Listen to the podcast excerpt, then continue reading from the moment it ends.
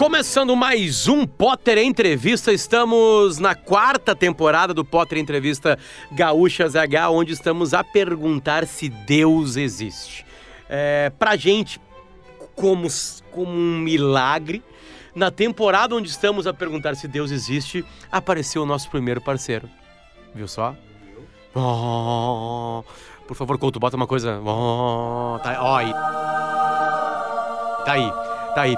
Então a gente agradece muito uma empresa que ajuda a gente a ter grana, a investir. A Warren tá com a gente, é só quem. Bom, o que, que é Warren? É uma corretora digital onde a pessoa tem agilidade que precisa para investir melhor que nos bancos. Ah, mas pode, mas pode ser uma, uma, Ela não é fiscalizada, é fiscalizada sim pela CVM, pela Ambima e pelo Banco Central, ou seja, a tua experiência está muito bem tratada, digamos assim. Né? O que, que acontece? Tu vai lá, tu vai baixar o aplicativo que eu acho lindão e fácil, e aí tu vai investir. Né? Dentro da plataforma Warren, para investir, tu vai criar objetivos. Objetivo meu filho, objetivo chegar no milhão, objetivo viagem pro, no verão, objetivo tal, tal, tal, tal. Cada objetivo tu vai escolher como é que tu vai ser. Tu vai ser ousado, tu vai querer ações, tu vai querer só renda fixa. Ela vai te perguntando para entender que tipo de investimento tu vai ter em cada objetivo. E aí, tu vai colocando uma grana por mês ali, vai decidir como se fosse uma conta de luz, que é a dica deles. Cara, investimento é conta de luz. Bota ali uma grana por mês obrigatória organiza e bota, para de gastar em bobagem. E aí tu vai somando isso e essa grana que vai entrando, eles vão com a expertise deles investindo, certo? Não tem taxas, o que eles ganham é 1,5% do que do montante todo. Ou seja, para eles é importante eles terem inteligência para lidar bem com a tua grana, né? Porque isso é importante para eles também. Tá ali. O Warren se escreve W-A-R-R-E-N só baixar o aplicativo ou entrar no site warrenbrasil.com. Obrigado, rapaziada, por estar com a gente. Seguindo com o Potter Entrevista, a gente está ouvindo pessoas que pensam completamente diferente. Não que elas tenham a mesma conclusão, porque Deus existe, sim ou não? Tá ali. A resposta tá, tá, tá, tá dada. Mas o percurso aqui no podcast para saber o que a pessoa pensa é absolutamente saboroso. É legal, a gente aprende, a gente tem, a gente vai anotando, né? Cara, eu preciso ler esse livro, eu preciso buscar esse texto, eu preciso ver essa série, esse filme.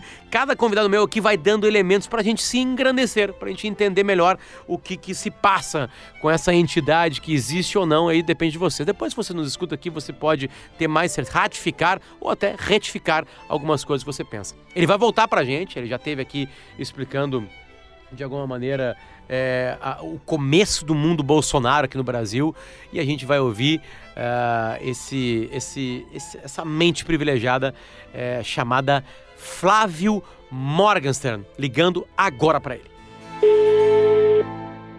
Alô? Alô, poderia falar com Deus? Deus? É. Deus vai ser mais difícil. Mas existe a possibilidade de falar com ele.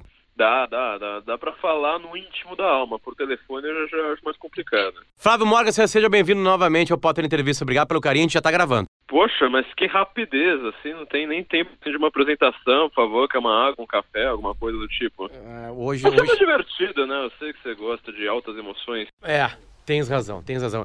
É, quando te, um bastidor, quando te procurei por, por WhatsApp, é, ia mais fácil falar com o Bolsonaro e com o Lula por WhatsApp do que com o Flávio. Ah, acontece, né? Tipo, é, não, não, tudo bem. Eu acho que esse, o momento da tua vida pede isso, né? O Moro você tem que falar pelo Telegram. Pelo Telegram, exatamente. É. Mas eu tenho medo de falar com ele pelo Telegram. Né? Tenho medo, a rapaziada anda meio que invadindo. Pois é, tá complicado. Mas aí, Flávio, uh, tu falou assim, cara, mas esse assunto é muito difícil. muito difícil. Não, você só escolheu o assunto mais difícil da humanidade, é só isso, mas tudo bem. Mas por que, que é tão difícil? Não é só sentir Deus ou não sentir Deus? Não, isso aí não é uma questão de sentimento. Se fosse uma questão de sentimento, a gente estaria falando sobre tristeza, alegria e outras coisas. Agora, Deus não é um conceito lá que vale essa subjetividade toda. Isso, ele não é um, um, simples sentimento, entendeu? É uma questão muito mais complexa que vai determinar os rumos da humanidade. Só, só isso, só isso. É isso que você está me pedindo. É, eu, eu, eu aceito a, a, dificuldade da questão realmente, assim. E, e tu já usou uma palavra, Deus é um conceito, a expressão Deus é um conceito. Talvez a gente possa começar por aí. Quer dizer, tu possa começar por aí. Começou complicado, então. Vamos lá. Conceito, como assim? É que assim, existe. Eu, eu, vou separar duas coisas então. Você tem aquele Deus, sabe, que você está falando. Uh, aquele Deus com quem você conversa, sabe, com quem. No, no, no mundo completamente é, materializado de hoje, aquele Deus que você tem que pensar que é a sua avó conversa com ele de noite, entendeu? Este é um Deus. E tem o Deus dos filósofos, entendeu? Esse conceito de Deus, que é aquilo que a gente está discutindo quando a gente começa a falar. Mas quem criou o universo, etc, etc. Obviamente os dois, no fim, no, no ao cabo, são a mesma coisa. Mas o, o Deus, sua avó provavelmente nunca se preocupou com essas questões mais filosóficas, mais teológicas, abstratas, mais longínquas, entendeu? E boa parte do debate público a respeito de Deus ultimamente ele não diz respeito ao Deus da sua avó. Ele diz respeito a essa questão filosófica muito complexa, tá? Que é uma, uma, uma questão conceitual que, a, a, meu ver, sabe, a partir do século XIX deu uma zoada completa, é, a partir de antes do século XIX, mas foi onde zoou completamente a, a nossa visão a respeito de religião, a respeito de conceitos como, como, como Deus. É, é, aí, já, aí, aí que tá a complicação. Aí, é melhor falar com um fanático religioso, para adentrar nisso aí, é melhor falar com um fanático religioso ou um ateu? Que não, se o cara é ateu, o cara é fanático, né? Tipo assim. Depende do ateu, né? Óbvio. É...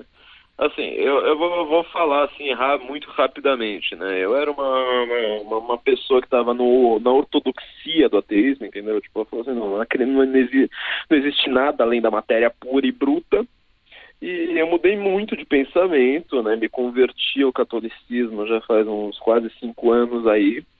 E então eu vivi esse, esses dois lados, sabe? Eu sempre fui contra o fanaticismo. É, é, fanaticismo eu estou colocando aqui não como fanatismo, entendeu? Porque fanatismo é como você torce para o seu time de futebol. Agora, fanaticismo é uma ideia de que você precisa ser fanático, entendeu? É uma ideologia da modernidade de que você não pode pensar em nada a não ser com uma paixão absoluta, mesquinhada, e não contente com isso, o, o fanático por si, ele acredita em palavras sem entender o que, que aquela palavra é.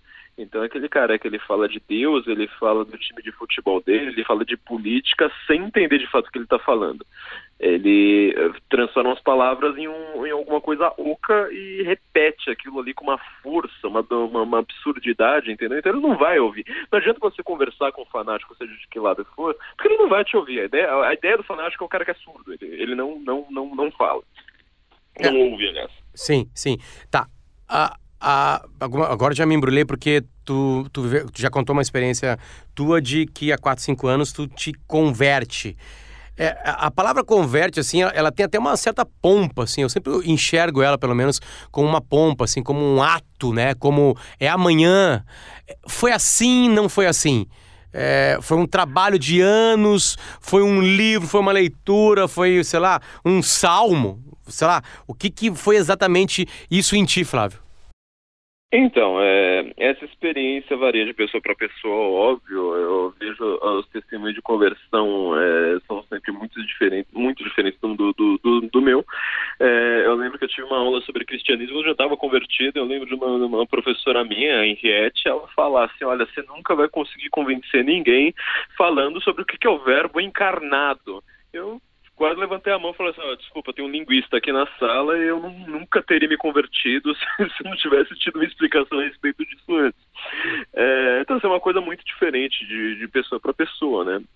E para mim é, foram muitas leituras. Então assim, eu sempre gostei muito de filosofia, sempre eu achei esse tema o tema mais importante da humanidade que é você saber, assim, por exemplo, é, o que a gente vê, este mundo material é tudo que existe ou existe alguma coisa além ao qual nós vamos conseguir é, saber alguma coisa por um, por um meio não científico, ou seja, não, não tem a ver com essa ciência positiva moderna, que só lida com o que você pode medir, com o que você pode tocar, com o que você pode reproduzir em laboratório. Você vai ter que é, lidar com algumas outras coisas. No final das contas, eu acabava sempre percebendo, a filosofia está sempre lidando com temas que com os quais você não pode medir em laboratório, você não pode, não são positivos assim, você não pode medir, etc. A própria moral, a questão de você saber o que é bem e mal, o que é bom, o que é justo, o que é belo, não dá para você reproduzir em laboratório. Eu tinha essa visão um pouco cientificista da modernidade, em que você fala, bom, a ciência é, olha até como se diz, a ciência, como se existisse uma, uma mulher chamada ciência completamente sábia. Não, na verdade são vários cientistas que eles não acabam a gente vai fazer uma espécie de planificação geral do, do, do que eles pensam num determinado momento. É, e estas ciências, esses cientistas, é, eles têm, têm de lidar com questões não científicas, inclusive para o seu trabalho, a porcaria do tempo inteiro, entendeu? Então, até para você escrever uh, o, a conclusão do seu trabalho, você vai precisar de oratórias, você vai precisar de retórica, você vai precisar de um monte de coisa que não tem nada a ver com o, com, ciência do laboratório. Essas questões de moral, essa questão de. É, inclusive a forma como a boa, boa parte deles lidam com, com, a questão de Deus, ela não tem nada a ver com ciência, no final das contas. Na hora que eu percebi isso, eu falei, bom, então é, vamos, vamos ser mais filosóficos aqui, vamos ter que estudar algumas questões muito mais complexas, muito mais difíceis do que este tema científico, né? Porque você pode ser um grande cientista, mas Ainda assim, a ideia das ciências é justamente de simplificação. A filosofia já não tem essa visão, né? a filosofia vai lidando com temas cada vez mais complexos. E com isso eu acabei percebendo que é, existiam muitas coisas ali, aquela coisa bem clichê de Hamlet, né? Existem muito mais coisas entre o céu e a terra do que jamais sonhou nossa van filosofia. Ah, é uma frase que já foi repetida por aqui. Eu gosto de repetir perguntas, porque eu quero saber das respostas. É, é abrindo mais isso, assim. É, é, Deus. Aí, obviamente, vale para ti isso aí. É, tu enxerga ele, ele é uma palavra, ele é o que, assim, para ti? Ele é uma história, ele é uma, uma força, ele é um carinho. É, abra o coração, por favor, Flávio. Abrir o coração custa mais caro, tá? Isso é uma coisa que você não vai conseguir me pedir, assim, simplesmente abra o coração em público eu vou, vou sair te abrindo. É mais fácil falar de Deus, vai, vamos, vamos voltar então. Volte. O que acontece é o seguinte, você tem é, diversas formas de você fazer uma... de você experimentar a vida, né? De você ter essa experiência de vida. Então, a modernidade está tá criando cada vez mais essa visão puramente materialista, tá? É, que você olha para uma árvore e vê só uma árvore. Você olha para um sorriso de bebê e você vai lá e fala, bom, é, o, o, que me traz alegria aqui são reações químicas, etc, etc. No final das contas, é, a gente pode também é, ter outras interpretações para esses mesmos fenômenos. Eu estou falando de fenômenos extremamente simples, tá? Esses fenômenos com os quais a gente lida no dia a dia, o tempo todo. Não estou nem falando de fenômenos extremamente complexos, como, sei lá, a questão da, da, da, da da Arca da Aliança no Antigo Testamento, que é uma complicação é, brutal, a questão da, da, da é, sei lá, de, de, de, da parucia no Novo Testamento. São, são questões assim, muito mais complexas, de, de, de questões muito simples. É, então você pode tentar pensar nisso simplesmente por, temas, por termos é, materiais, ou você pode pensar que existe alguma coisa é, além disso. Eu vou te dar um exemplo muito simples, tá? É, na verdade não é tão simples, mas eu acho que ele é, ele é, ele é claro, assim, ele é bem forte esse exemplo. O Richard Dawkins, que é o maior ateu do mundo hoje, pelo menos assim, o, o líder do ateísmo moderno, eu nunca fui muito com a cara dele nem quando eu era ateu tá?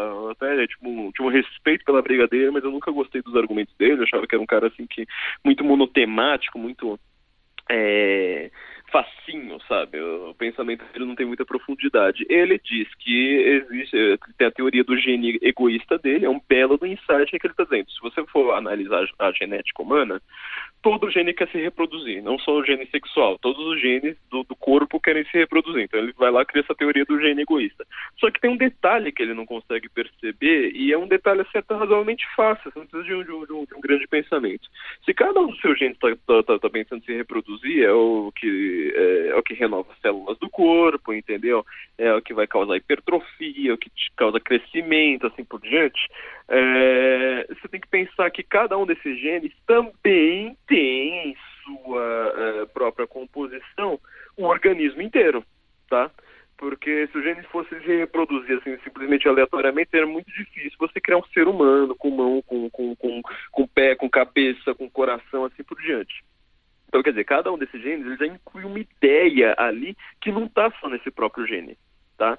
É, isso vai nos chegar a uma conclusão de que você tem uma finalidade para essa matéria. Tá? A gente já está falando aqui de matéria orgânica, quer dizer, existe uma finalidade, cada um desses genes é, existe por um fim específico. Na hora que você começa a pensar em finalidade, causalidade, esse tipo de coisa, você começa a falar assim, bom, então você pega toda essa ciência positiva que é, o pessoal da modernidade ama e coloca ela dentro de uma coisa muito mais complexa do que ela, você entendeu? Quando você Sim. começa a pensar nisso, você vai falar, bom, então realmente não dá pra gente ter, ter uma visão assim, puramente material da coisa. A, a ciência não conseguiu provar ainda que não existe. Ah, que a ciência, é, eu não gosto muito usar esse, esse tipo de, de, de, de, pensamento, porque assim, ciência positiva, é, a gente não pode também desrespeitar completamente a ciência, né? A ciência, a ideia dela, é, na, sobretudo essa ciência da modernidade, não tem nada a ver com o que você chamou de ciência ao, ao redor dos, pelos séculos, é uma ciência reduzida, ou seja, eu quero falar simplesmente daquilo que é testado. O exemplo mais claro disso é a medicina. Quer dizer, o, o, porque a medicina fala assim, olha, aquilo que a gente usava como remédio para dor de cabeça na década de 60 não vale mais, agora você tem que tomar um remédio X. Porque nós todos somos cobaias tá, da, da medicina. Inclusive o próprio médico que está fazendo ali, ele também está se colocando como cobaia. Você vai lá e fala assim, ó, aqui tem um, uma substância X no, nos organismos ali, deu 70% de reação, daqui a pouco dá 80%, daqui a pouco dá 95%, assim a gente vai descobrindo cura de doença. Tá? Então, assim, ela realmente, ela não, nunca, ela tá, ela tá lidando com problemas muito mais materiais, muito mais tangíveis, coisas de é, estatística assim por diante. Então, ela nunca, ela, ela nem tenta, ela não tem instrumentos para você provar ou, ou, ou, não provar. Já os filósofos acreditam, alguns acreditam que provaram, alguns acreditam que não provaram, e para mim, boa parte disso é uma questão muito mais impressionista. Quer dizer, você vai lá e fala assim, olha, é, aquele, aquele cientista adora falar isso, aquele Niall de, de Tyson, esqueci o nome, o nome exatamente dele, ele adora falar. Não, o, o cosmo tem não sei quantos astros, não sei quantos sistemas solares, não sei quantos planetas, não sei mais o que. Até que parece que depois de bilhões e bilhões de anos aí vai surgir a vida só na Terra e Deus é, criou tudo só por causa daquilo. Isso é uma conclusão que te causar uma impressão, falando, nossa, mas assim, cadê o argumento disso aí? Cadê o silogismo? Cadê, sabe, a premissa maior, premissa menor e consequência? É, não, não tem um argumento, é simplesmente impressão, tá? É, esse é o meu problema com, com, com esse tipo de visão. Flávio, uh, é, vou olhar para minha mãe, tá? Porque é, é, o que eu encaro assim como a coisa mais religiosa próxima de mim, assim. E aí eu falei de religião agora, tá? Já tô falando de religião. Uh, é, ela, ela, ela transmite para mim que ser religiosa, ela não é uma fervorosa, nada disso. Tra traz para ela uma palavrinha que obviamente causa uma sensação, que é conforto. Pergunto para ti, usando a palavra conforto, já que tu pode comparar na tua vida. Tu, tu tinha mais conforto sendo ateu ou tu tens mais conforto agora? Não, é, definitivamente não tenho mais conforto agora. É, era muito mais confortável ser ateu. É. O que acontece, o que sua mãe está querendo dizer é o seguinte, é, a ideia de você ter, é, de que Deus exista, tá? ela traz um único conforto que você fala assim, ó, o mundo como eh, em, em, si, ele tem injustiça, ele tem maldade, ele tem uma coisa ruim, doença, etc, etc, mas transcendendo este mundo, existe uma ordem justa, perfeita, harmoniosa, etc, a qual nós não conseguimos é, aprender simplesmente com nossos sentidos, que também são imperfeitos, tá? é, inclusive com a nossa razão, que também é imperfeita. A gente precisa levar isso em consideração. Então, assim, a gente não vai conseguir perceber este mundo perfeito. Então, eu, eu creio que sua mãe esteja falando disso quando ela fala de conforto. Agora, individualmente, para alma individual, se você pensar em julgamento eterno, você pensar em cumprir ritos, o ateísmo não tem rito, entendeu? O ateísmo você não precisa ir para a igreja ateia todo, todo domingo, senão você tem que se confessar, assim por diante. Então, é, não, não existe muito. Uh, é, é, é, essa ideia individualmente falando de conforto. Agora, essa experiência individual com Deus, que está traduzida no cristianismo, sobretudo na oração, é, ela te traz um conforto específico de você falar, bom, através da palavra, né? Por isso que o Evangelho de São João fala, né? Deus é logos, né? No princípio é o verbo, é o logos. Essa palavra grega logos, é, que está em diálogo, está em monólogo, está em to todas essas questões, né, é, ela indica tudo que usa a palavra. É a parte da razão que usa a palavra. Então, você tem a parte da razão musical, você tem a parte da razão numérica, aqui a gente está falando da parte da palavra. Significa que você, através da palavra, inclusive da sua consciência silenciosa, que também usa a palavra, você consegue entrar em contato com essa divindade. Isso é uma coisa que está na base da filosofia do Santo Agostinho, está na base é, de muitas questões é, muito sérias hoje, que é você falar, bom, é, eu consigo ter um diálogo, consigo, vamos dizer assim, chegar a esta ordem divina através da palavra, tá? É, mas não é uma coisa, vamos dizer assim, de conforto puro. Você, simplesmente você diz ali que você tem um, uma capacidade, vamos dizer, que o ateísmo não tem, que é de você entrar em contato com a ordem do mundo é, através da palavra, tá? Sim. É, bom, tu usou um pouquinho de grego, vamos a eles. É, tempo e espaço, entre aspas, né? Porque uhum. hoje as pessoas enxergam Deus de uma maneira, temos três grandes religiões no mundo. Uh, é, só que antes era completamente diferente, Flávio. É, uhum. Esses deuses são eliminados, da, da, entre aspas, da face da Terra. É, o que, que, que, a gente faz com Zeus? O que, que a gente faz com, com toda essa turma? Ou seja, realmente é uma é, depende de quem está, entre aspas, no poder. Daqui, daqui, daqui a dois milênios, as pessoas vão olhar para 2019 e vão pensar: pô, mas que bobagem que esses caras estão falando em, na, nesse podcast aqui, sabe? Olha, olha só, eles estavam falando de, dos, daquele Deus daquela época, ou daqueles deuses. Como é que a gente resolve essa questão? Essa questão, na verdade, é do, do, do sociólogo, né? O sociólogo adora pensar nisso. Eu estou olhando aqui para minha estante de cara, e assim, eu, eu, separei a parte de livros de religião, e bem na mesma prateleira, só que do outro lado, tem as partes de livros de mitologia, né? Acho que o pessoal do, do, do cristianismo aqui, meus professores iriam me matar por isso. Mas, enfim, é, eu sou, eu cheguei a Deus estudando mitologia, tá? Eu vi que esse caminho não é, não é uma exclusividade minha. C.S. Lewis fez isso, Chesterton foi muito estudioso de mitologias também, assim por diante.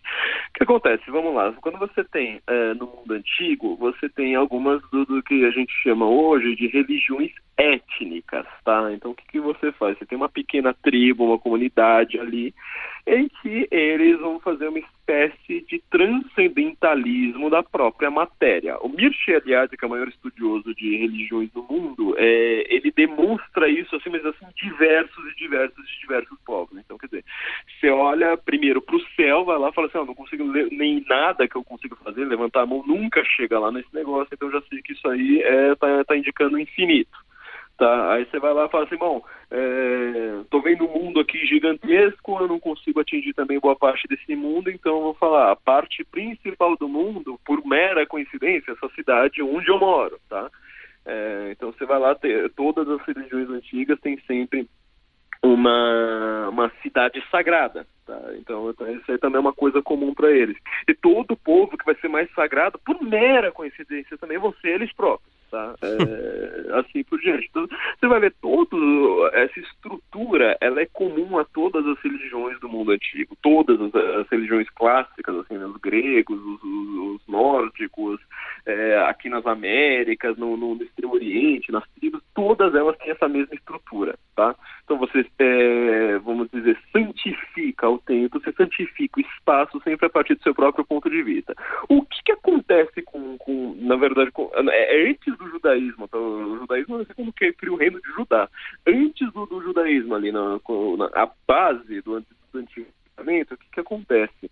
Você aparece lá com a revelação divina ali para Moisés, ele vai falar, ó, só para te avisar, Deus está fora do mundo. Então, a primeira coisa que você pensar. Não adianta você santificar um lugar, falar, ficar tratando aquilo ali como, como, como se fosse divino, porque apesar de Deus ser onipresente, o Deus de fato ele não é o sol, Deus ele não é o raio, Deus ele não é esse tipo de coisa. É, eu, salvo engano, é em Gênesis, no versículo 7, sexto ou sétimo da Bíblia, logo, logo no comecinho, Deus cria o sol e a lua, tá? Só que você vai ver até no texto hebraico, é, tem uma coisa bem esquisita. A tradução que eu mais gosto da Bíblia tá lá falando, ele colocou dois luzeiros no céu. Meu, você falando, que palavra esquisita, meu, luzeiros. Por que, que coloca uma palavra logo dessa, logo no começo da Bíblia? E nas notas de explicação tá lá falando, olha, naquele tempo, o, o, o público para o qual a, o Antigo Testamento é, foi escrito, ele tem tanto, tanto vício em divinizar a natureza, tá? é, que se você falar Sol e Lua, ele vai falar, ah, o Deus Sol, ah, Deus a Lua. Ele está lá falando, ó, Deus está acima de Deus, foi, foi, quem criou isso aí. Então ele está acima dessa questão, entendeu? É, então é, é, bem diferente, tá? Então quando, quando, você vai ver assim todas as, as religiões antigas, você mas por que, que você acredita que a sua religião é certa? Bom, porque a minha ela é realmente transcendente, entendeu? Ela não divinizou São Paulo, ela não, não divinizou é, Porto Alegre, ela não, não tentou divinizar uma coisa étnica, uma, uma tribo uh, no, no, no, qual eu vivia, né? Inclusive é engraçado porque a história da bíblica também, eh, Deus está o tempo inteiro quase brigando com os judeus, então você vê que não, não, é uma religião como, como, como as outras, definitivamente. Como um cristão, cristão posso chamar assim? Pode, né? claro, eu sou católico, cristão católico. Uh, uh, olha como para o islamismo.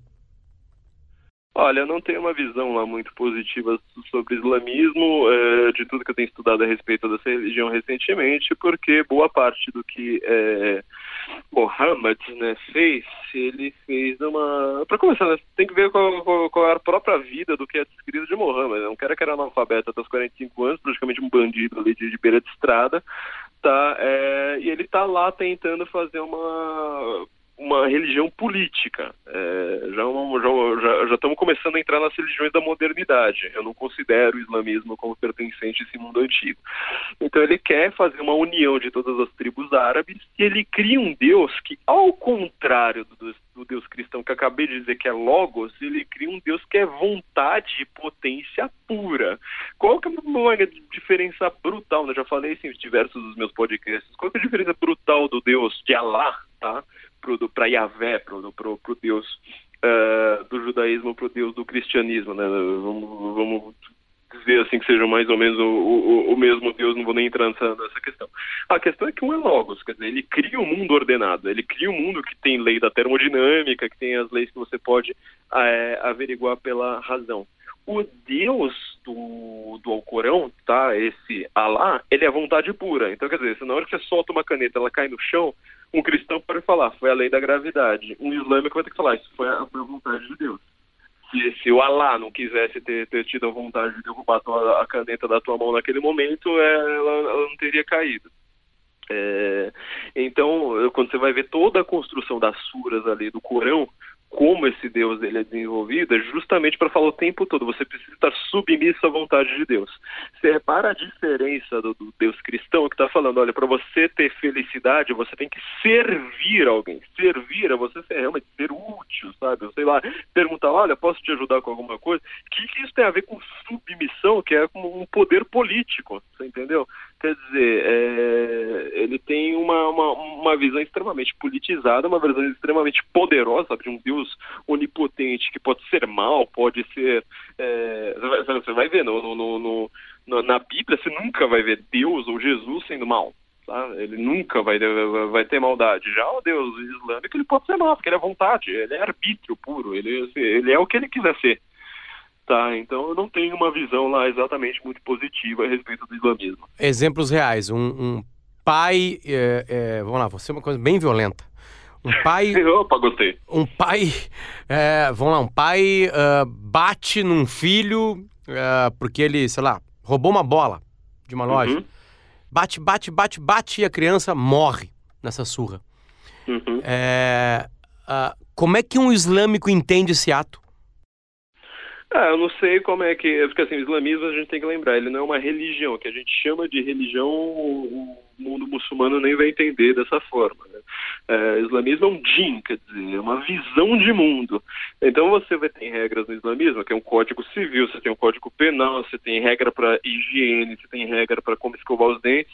Eu não sei se tem alguma concorrência entre as religiões, mas tem uma regra, inclusive, para você estuprar cabrita, né? No, no, no islamismo é a piada que todo mundo faz na hora de falar do Estado Islâmico. Então, quer dizer, é a única religião que tem uma regra ali para zoofilia. É uma coisa que, é, evidentemente, não, não, não existe na Bíblia. Então, quer dizer, você, é, para um, um, cristão, você pensaria que isso aí foi um abuso do, do, poder pátrio. Quer dizer, você ama o seu filho, mas amar, assim como Deus ama a gente, mas tem, tem, tem, tem mecanismo de punição, não significa que é o laissez-faire que você pode fazer o que você bem, bem entender. Você quer que ele ande na linha. É, agora, se você vai lá e espanca teu filho e passa acabam matando, você passou do poder pátrio, que, indi, que é, inclui dentro de si alguma raiva, algum, algum descontentamento, é, e passa para este sentimento extrapolar a sua razão, você virar um assassino, tá? É, mesmo não sei como é, que, como, como, é que ele vê isso, mas assim, a gente vê do, no, constantemente no mundo muçulmano o abuso de força é brutal. Quer dizer, é uma religião que ela não liga para o Logos, ela não está é, atenta para este mundo completamente ordenado. Ela está simplesmente pensando em como que você vai submeter cada vez. Lulan significa isso, não significa submissão. Como você vai submeter cada vez mais pessoas ao poder é, dessa religião. Então a coisa ali é, é bem mais punk, é bem mais séria. Flávio, é, eu já ouvi mais pessoas que também foram por esse caminho, assim, é, e essas pessoas tendem, tendem, né, a, a, a pensarem como tu, assim, aqui no podcast, aqui nessa temporada, tá, de Deus Existe. Falar assim, cara, é, foi na filosofia é, uhum. que eu encontrei algo diferente. Né? Eu tava ali ligado na matéria e foi na filosofia. Ou seja, foi outros seres humanos olhando toda essa porra aqui, pegaram um papel, né, escreveram isso foi printado e se espalhou. É, o que, que tem de tão uh, gigante, assim, na tua visão, na filosofia? Por que, que ela muda, assim? Por que, que ela é uma coisa muito, uh, sei lá, muito foda, para usar uma linguagem moderna?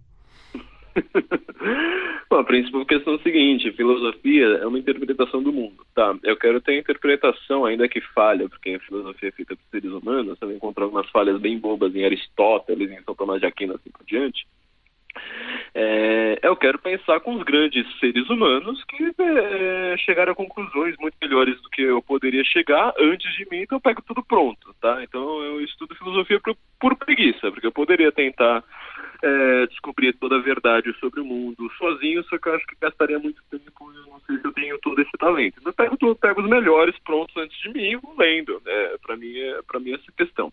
É, a filosofia, ela é, como eu disse, uma, uma, uma forma de interpretação racional.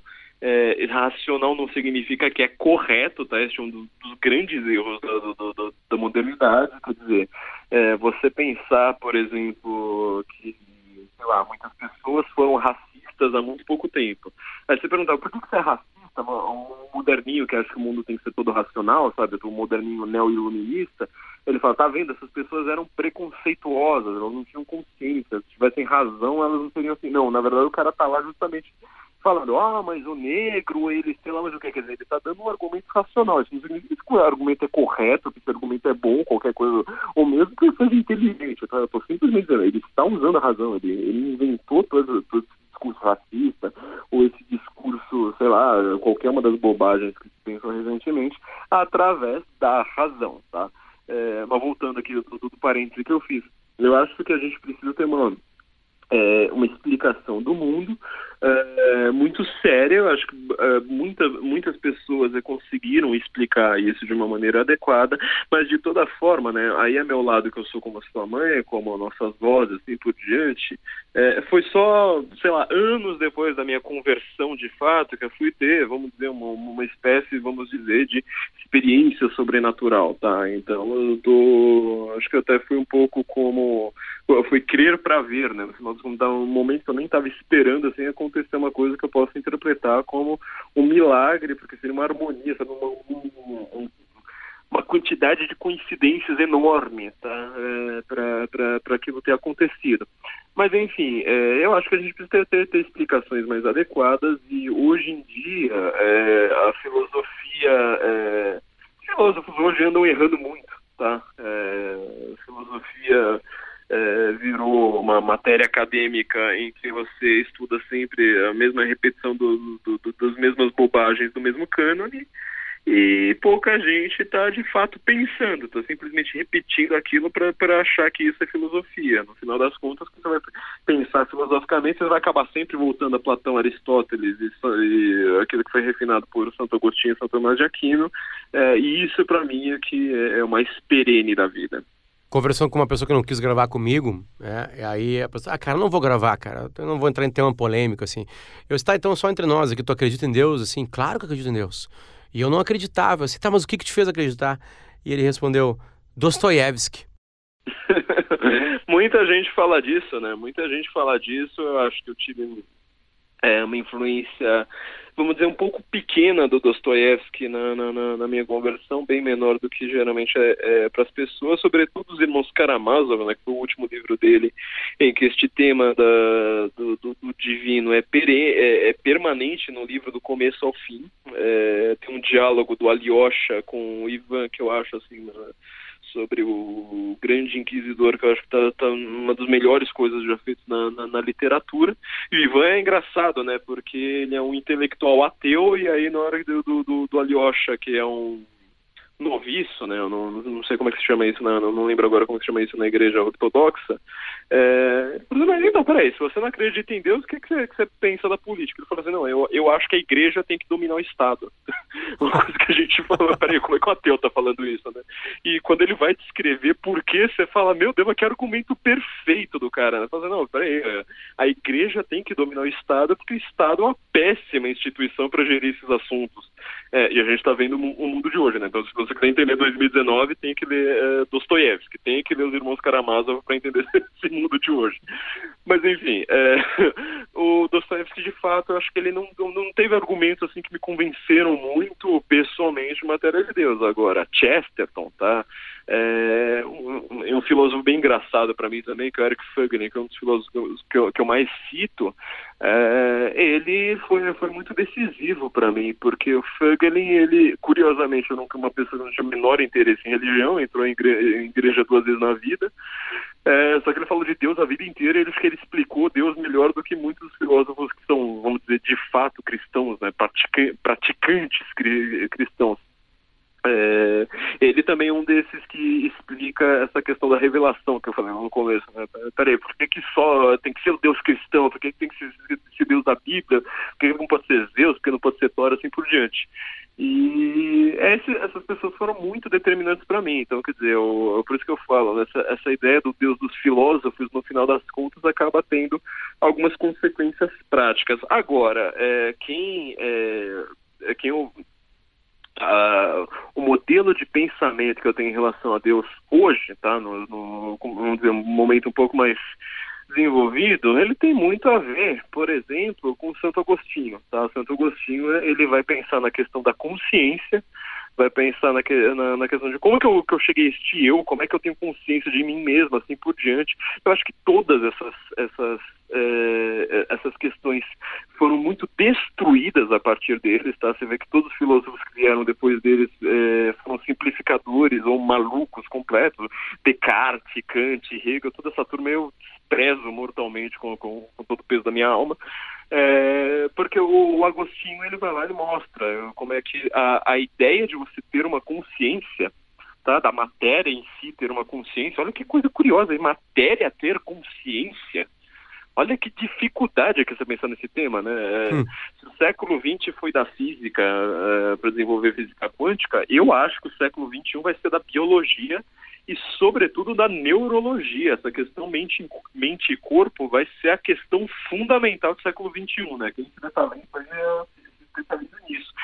E ele vai lá e mostra, para você ter uma consciência é necessário que exista uma consciência onisciente, tá? É, um bem, mal absoluto, assim por diante. Então, na, na, na hora que você começa a pensar nisso, você vai entender a ideia, por exemplo, da confissão católica. Quer dizer, você tem que ter um exame de consciência para ver o que aconteceu com você. Todos nós somos falhos, a gente sempre peca, está sempre cometendo é, alguns erros bobos.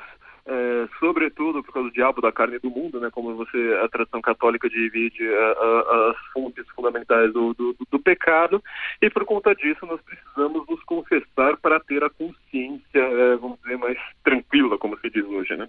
Flávio, uh, ah, para finalizar, é, tu não teve ainda nada é, é, é cinematográfico? não, não, eu não sei soltar raios, eu não curo, não sei ressuscitar os mortos, não, não faço nada disso aí não. Foi o cinema que colaborou com isso? Ou é a Bíblia mesmo que fez, fez esse serviço? Vamos lá. É, em primeiro lugar, quando a gente está falando dessa sociedade antiga, e é um dos grandes temas da minha vida, né? Estudei grego, estudei é, antigo assim, de uma maneira obsessiva, inclusive na minha vida. Mas naquela sociedade em si, é, a gente já vai ter que levar em consideração muita coisa é, para a gente conseguir entender alguns aspectos da Bíblia. Primeiro lugar, ó, pensa, é, tá chovendo aqui hoje, tá? Aqui, aqui em São Paulo. Você pensa que para chove hoje, eu estou dentro de um prédio, tá? Com tudo fechado, então não sinto uma gota de chuva. É, você imagina o que é? Aí não é uma chuva, uma tempestade, daquelas soltando raios para cima e para baixo, etc. Para você que está no deserto, você que está numa floresta, não sei quantos mil anos atrás. Você entendeu que essa experiência simples para a gente hoje, para o mundo antigo, ela é extremamente chocante, tá? Então, quando a gente fala, por exemplo, ah, os astecas lá, eles sabiam prever é, eclipse. É, isso é uma coisa extremamente importante para eles hoje. Para a gente pra, é praticamente estética, sabe? É praticamente um, um evento engraçadinho no céu. Para eles é a coisa mais importante do mundo. Quer dizer, você vive em sua sobrevivência, você está lutando contra a natureza ali o tempo todo. Então, quando você vai ver, tipo, ah, os milagres que aconteceram naquele tempo, não sei mais o quê, em primeiro lugar, boa parte disso você tem que ter uma interpretação mas você consegue ter uma interpretação até materialista. Eu não estou dizendo que esses milagres não aconteceram, tá? Agora, você tem que levar em consideração que quando vai lá, cura, chaga, faz o cego enxergar, faz o aleijado andar, assim por diante, é... em primeiro lugar, você tem que lembrar que você está num mundo completamente bruto, justamente embrutecido, olha a coisa curiosa, pela matéria está mostrando ali que tinham pessoas que conseguiam superar isso. Então, é a primeira coisa que a gente precisa entender.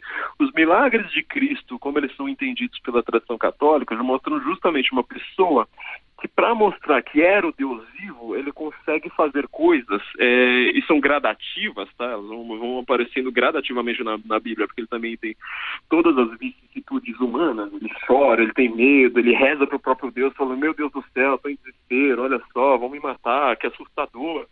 É, esses milagres eles vão provar para aquele mundo que ele é o verdadeiro Deus, tá? Então ele começa, o primeiro milagre dele, olha que coisa assim mais, mais boa, ele transforma água em vinho para um casamento.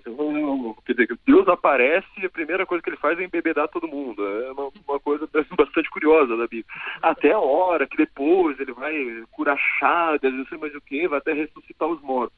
Então, quer dizer, para aquele. E a forma como a Bíblia é escrita, tá? A gente tem que lembrar que aquela sociedade ela não é uma sociedade que está lendo o tempo todo, igual a gente que tem jornal e todo mundo é alfabetizado e tem Twitter, assim por diante. Você está numa sociedade em que tudo, cada letra da Bíblia, ela pensa. É, ela tem um significado ali muito próprio. Então, por exemplo, por que que na hora que Jesus é, aparece ressuscitado, é, tem que aparecer duas mulheres, depois dois homens de branco e não sei mais o que. Quer dizer, é um monte de, de que a gente precisa entender. Então você vai, você vai perceber que, em primeiro lugar, é, nenhum dos discípulos dele naquele momento estava acreditando que ele iria de fato ressuscitar. Então assim, não, olha, eu vi o cara até ressuscitar os mortos, mas ressuscitar ele próprio. Aí é outra, é outra, é outra Flávio, Flávio cortou um pouquinho, é um monte de símbolo, um monte de códigos, um monte de é, são símbolos que você precisa ter ali para você entender de fato o que está acontecendo. Entendi. Então, é, é, como eu falei, né, até na hora que ele vai, vai, vai, vai que ele aparece ressuscitado, tem duas mulheres, tem dois homens, então, quer dizer, ninguém estava acreditando ali que ele iria conseguir é, se ressuscitar, né? Quer dizer, os caras viram ele ressuscitar os mortos, falando, na hora que vou, vai, vai, ele mesmo ressuscitar é outra parada, né? E virou, virou uma coisa mais difícil. Então, assim, você precisa ler a Bíblia com essa interpretação, com essas chaves interpretativas que não tem nada a ver com a forma como você vai ler um romance moderno, como você vai ler uma notícia de jornal, assim por diante, tá? É... Então, assim, é, eu acredito de fato nos milagres, tá? Nos milagres, inclusive, como eles estão descritos na Bíblia. Só que a forma como a gente tem que ler a Bíblia inteira é uma forma extremamente cu cuidadosa. Quer dizer, você tem que lembrar que aquilo ali foi escrito para um público específico, tá? É, como eu disse, né? Ele, ele no, no o javista, né, como alguns costumam dizer, ele se preocupa até em não chamar o Sol e a Lua de Sol e Lua, que é para não, não endeusar a natureza. Então, assim, você precisa ter toda uma mentalidade para conseguir ler um livro desse, que você vai conseguir assim, através de anos e anos de estudo. É, e eu falo, você lê Odisseia, é a mesma coisa, você lê qualquer texto antigo, você tem que entrar nessa, nessa mentalidade, não vai ler é, com o Twitter, mas enfim, é, eu acredito de fato nos milagres, eu acredito de fato na Bíblia como verdade. Flávio, me ouve? Tô ouvindo. Tá. Para acabar, um ateu te escutou até agora. Que livro ele precisa ler? Encaminho. Olha, um livro para um ateu ler, é, esse é uma, uma, pergunta um pouco mais difícil, eu vou falar assim para mim, tá? Tá. O que, que funcionou para mim como ateu. Não vai funcionar para todos os ateus. Mas alguns livros são bastante interessantes. O Homem Eterno, do Chesterton, tá? Eu acho que este é um livro, assim, é, fundamental para você entender de fato, pelo menos, o que, um cristão entende como eternidade, tá? é, que não, não, não, é o que a gente costuma pensar por aí, não tem nada a ver com isso. É, então você pode até não se convencer, mas eu vou te falar, é aquele livro assim, ele mostra o, o, o ele mastiga bem para você. Outro livro do próprio Chesterton é Ortodoxia, que ele vai entrar ainda mais fundo na religião, é, explicar bem essas questões na verdade não é bem um livro, é um texto que eu recomendo a todos, é do René Girard, é, que, salvo engano, acho que é só Deus existe.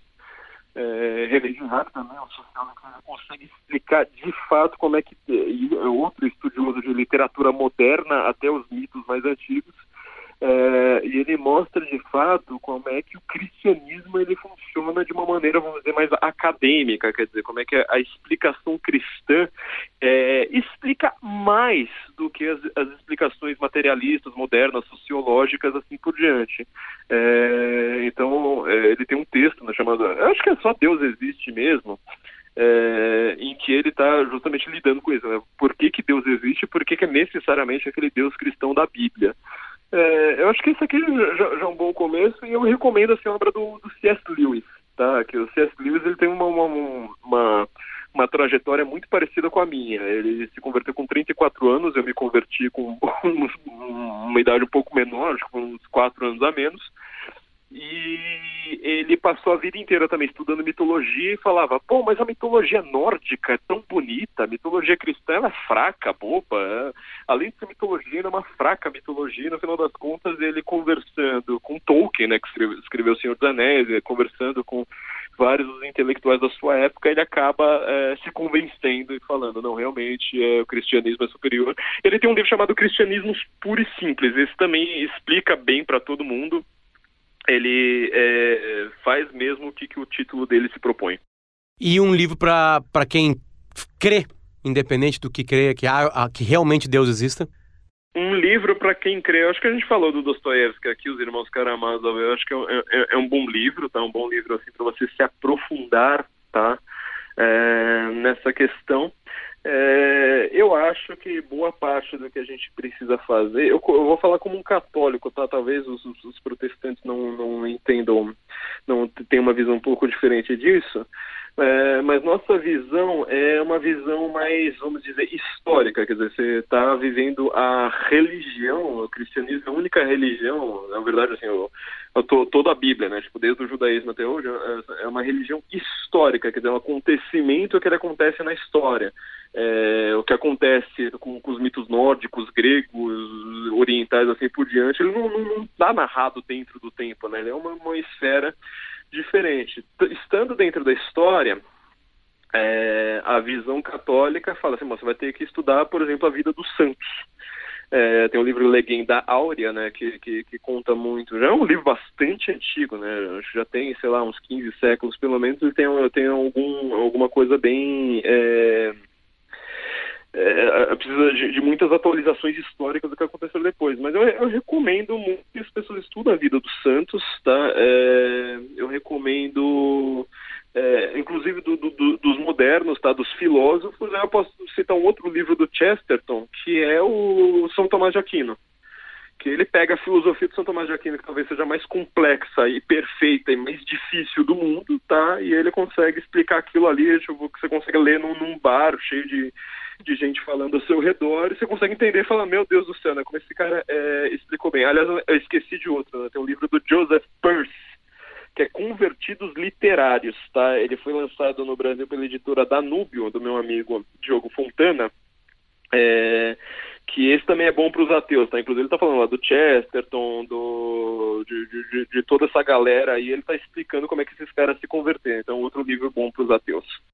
Flávio Mogas, é sempre um prazer te ouvir. Obrigado pelo teu carinho, pela tua meu. paciência e, e aqui pela tua fé de que falar assim pode ajudar pessoas. Pô, muito bom, Luciano. É, parabéns pelo, pelo trabalho, viu? Uma coisa muito interessante que você faz, é uma coisa assim bastante legal para levar temas para as pessoas. Parabéns pelo programa, sempre uma honra. Fico muito feliz sempre que quiser. Você é, me, me manda um zap que uns dois anos depois eu te respondo. Perfeito, obrigado. Valeu. Valeu, Luciano. Até mais, tchau, tchau. Tchau, tchau. Tá aí mais uma aula, né? A sua maneira de Flávio Morgan. Muito obrigado, Flávio, por repetir aqui, por voltar novamente no Potter Entrevista. A gente fica muito, muito, muito feliz com isso de verdade. Ah, o oferecimento do Potter Entrevista é o Warren, warrenbrasil.com. Lá no começo do episódio eu dei todas as dicas, né? De entrar no aplicativo, de baixar na tua loja iOS ou Android e investir. Com eles é mais fácil, com eles é mais tranquilo, mais sereno e mais transparente. Tu sabe exatamente o que está acontecendo com a tua grana que tu vai colocar mensalmente ali. É, não, pode ser até diário, né? Ou pode ser até anual, sei lá. Com 100 reais tu já, já começa o investimento com a Warren. Obrigado, rapaziada da Warren, por estar com a gente aqui. Muito obrigado, Flávio Morgan, pelo teu tempo com a gente. Eu agradeço muito de verdade. A gente sempre acha legal quando as pessoas param, né? Olha o tempo que ficou o Flávio aqui. Parou a vida dele para ficar conversando com a gente aqui e que dá para dar vários insights para a gente, porque é isso que serve o Potter em entrevista, certo, gente? Uh, a gente agradece a audiência de vocês, a gente agradece a Paloma Fleck, que é uma das nossas produtoras, a gente agradece a Larissa Brito, que também é uma outra produtora, e a gente agradece muito o nosso convidado, escritor, editor do Senso em Comum, quem quiser entrar no site que ele, que ele toca lá, e também dono de um podcast chamado Guten Morgen. A gente volta a qualquer momento com mais um Potter Entrevista. Estamos na temporada que pergunta: Deus existe? Tchau, tchau.